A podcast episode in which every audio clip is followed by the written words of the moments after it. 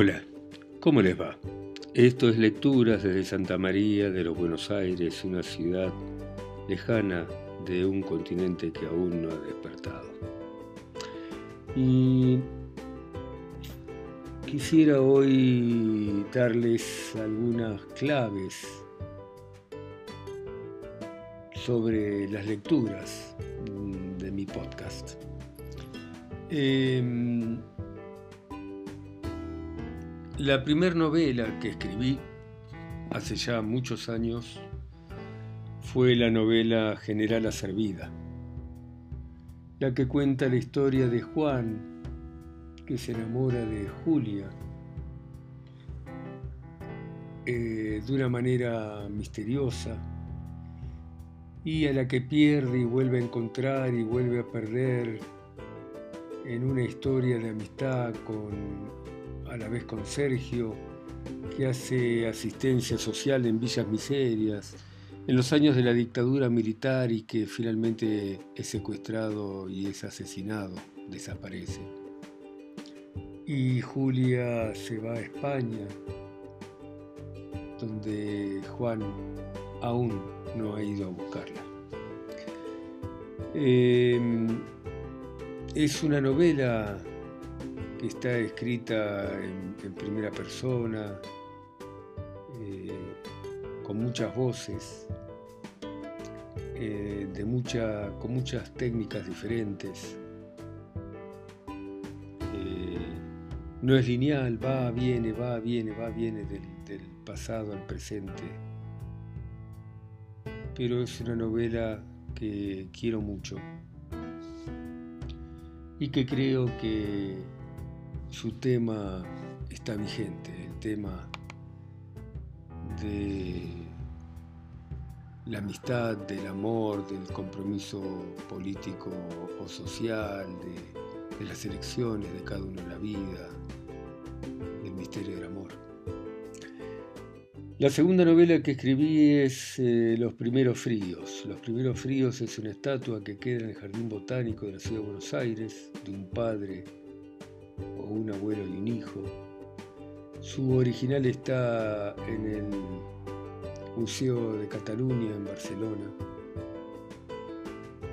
Es una obra hermosa que habla de la soledad, la protección, el amparo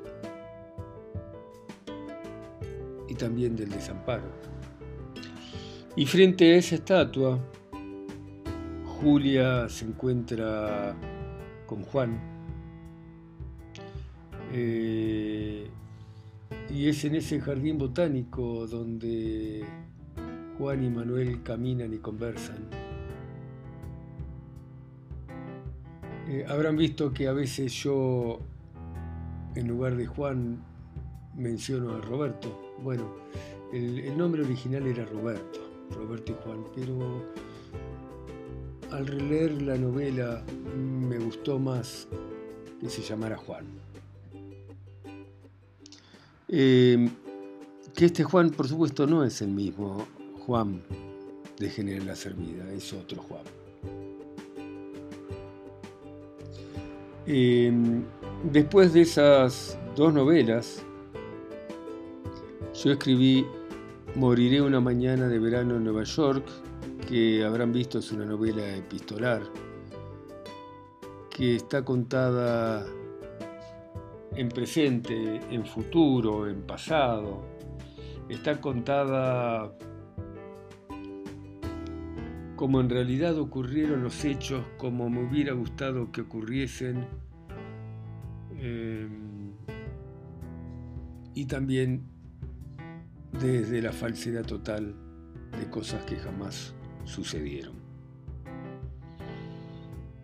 Esta novela, Los primeros fríos, se publicó en una edición muy, muy limitada que la pagué yo y que personalmente la llevé a escritores, eh, a diarios, eh, a revistas y, tuve una muy buena devolución. Fue a, mucha gente le gustó mucho.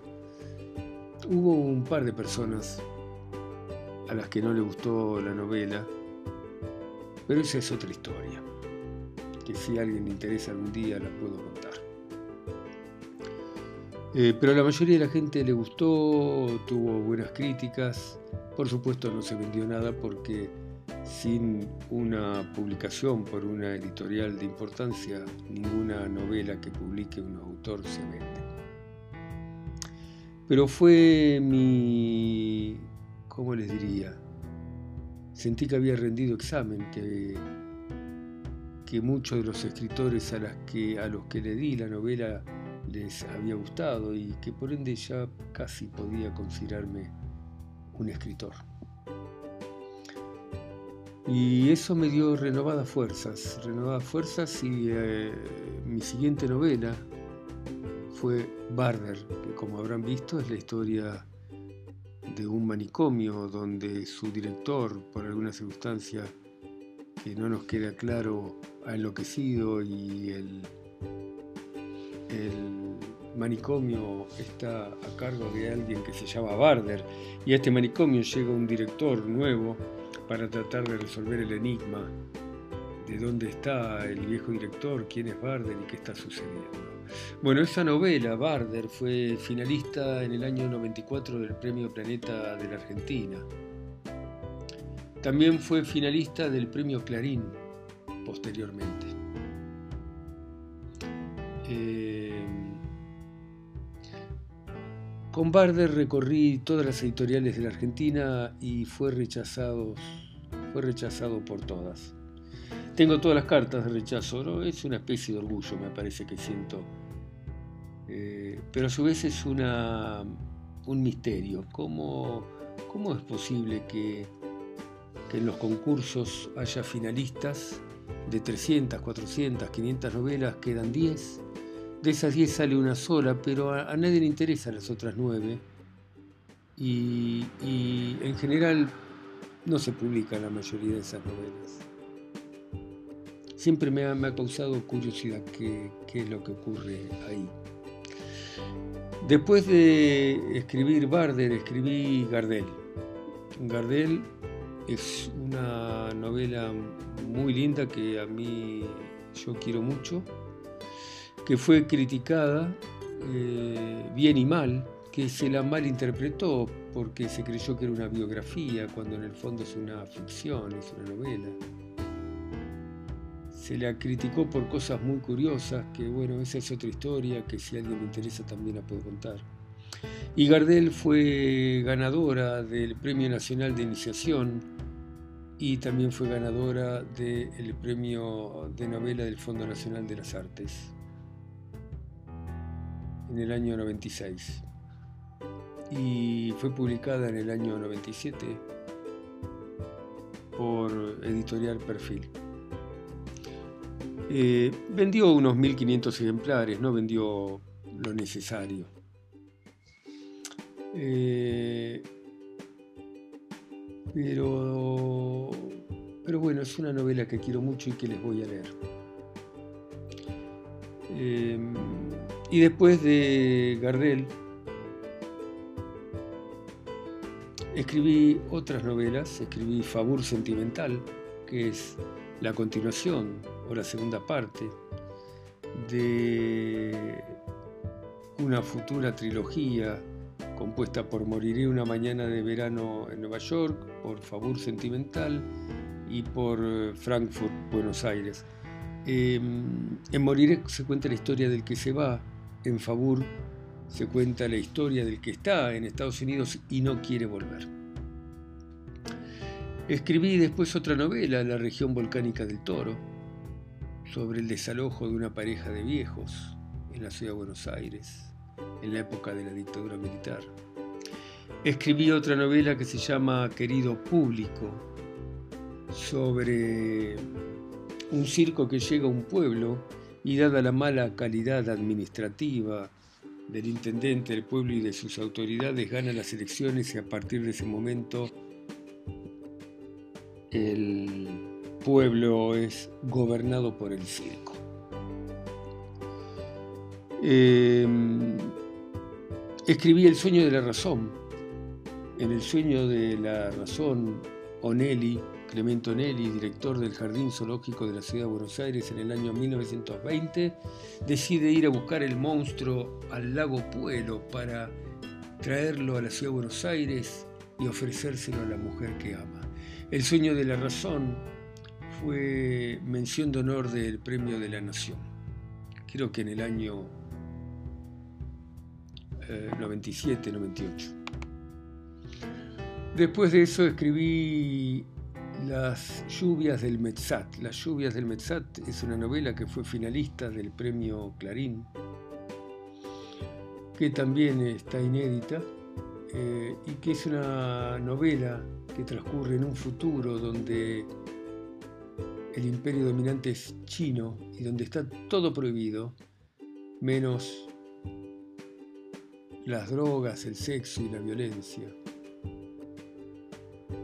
Es una historia muy interesante, a mí me gusta mucho. La continuación de eso se llama Las nieves del Geoter. Y es una historia que transcurre también en ese mismo futuro con personajes parecidos o iguales y cuenta la historia de una serie de asesinatos que se realizan en escenografías similares a las de narraciones famosas o cuentos famosos o novelas. Es una novela también que a mí me gusta mucho, aunque no, no fue finalista en ningún concurso. Y finalmente ahora estoy escribiendo una novela que se llama, de manera preliminar, se va a llamar Nos vemos al final de la pandemia. Y que cuenta la historia de un médico y su mujer, una técnica radióloga, que se ven enfrentados a pacientes que padecen COVID-19 y a una realidad que, no hace falta decirlo, es para todos muy difícil. Por supuesto que he escrito poemas, he escrito cuentos, eh, pero bueno, acá estoy, en lecturas desde Santa María de los Buenos Aires. Y les mando un saludo grande al que me quiera dejar un mensaje, me lo puede dejar al que quiera saber algo más de todo lo que he escrito, se lo puedo decir. Al que quiera saber qué leer, también lo puedo orientar, como Virgilio con Dante en la Divina Comedia. Bueno, gracias y chao, hasta la próxima.